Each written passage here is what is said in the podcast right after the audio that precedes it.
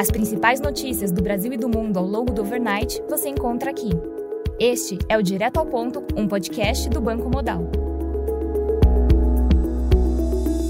Bom dia e bem-vindos ao Direto ao Ponto. Hoje é quarta-feira, dia 17 de maio, e estes são os principais destaques esta manhã. No Brasil, no cenário fiscal, segundo a Folha, PT deve ficar ao lado do governo e promete voto favorável ao relatório final do novo marco fiscal. A presidente do partido, Gleisi Hoffmann, afirmou que os parlamentares não vão encaminhar emendas à proposta em caso de acordo com os demais partidos. Apesar disso, houve críticas de membro da esquerda. Partidos tentam garantir alterações no relatório final do novo arcabouço fiscal em função de acordo para não apresentação de emendas. Governo se reúne com o Senado com o objetivo de facilitar o caminho do novo marco fiscal. Após reunião, ganhou força possível acordo para que o PSD assuma a relatoria do texto no Senado. A votação da tramitação de urgência do projeto na Câmara dos Deputados deve ocorrer ainda hoje. Em relação às estatais, especialistas destacam redução da transparência na nova política de preços de combustíveis da Petrobras. Após mudança na política de preços, governo espera novas reduções nos preços de combustíveis para compensar o aumento de tributos. Impostos federais sobre gasolina e etanol retornam integralmente a partir de julho. Em relação ao cenário político, BNDES firmou acordo com o Ministério da Fazenda para o repasse de 25% do lucro obtido no ano passado em dividendos. Com isso, o valor a ser pago deve atingir 10 bilhões de reais em 2023, abaixo dos 24 bilhões de reais previstos inicialmente.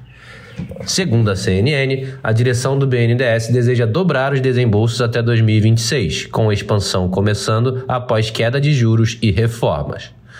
Diretor de Planejamento do BNDES, Nelson Barbosa, afirmou que o destino dos recursos serão definidos pelas políticas de governo.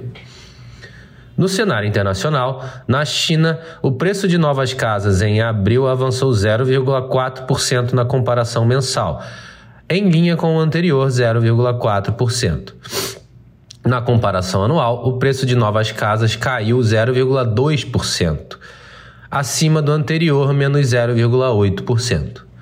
No Japão, o PIB do primeiro trimestre de 2023 avançou 0,4% na comparação trimestral, acima do esperado 0,1% e do anterior 0%.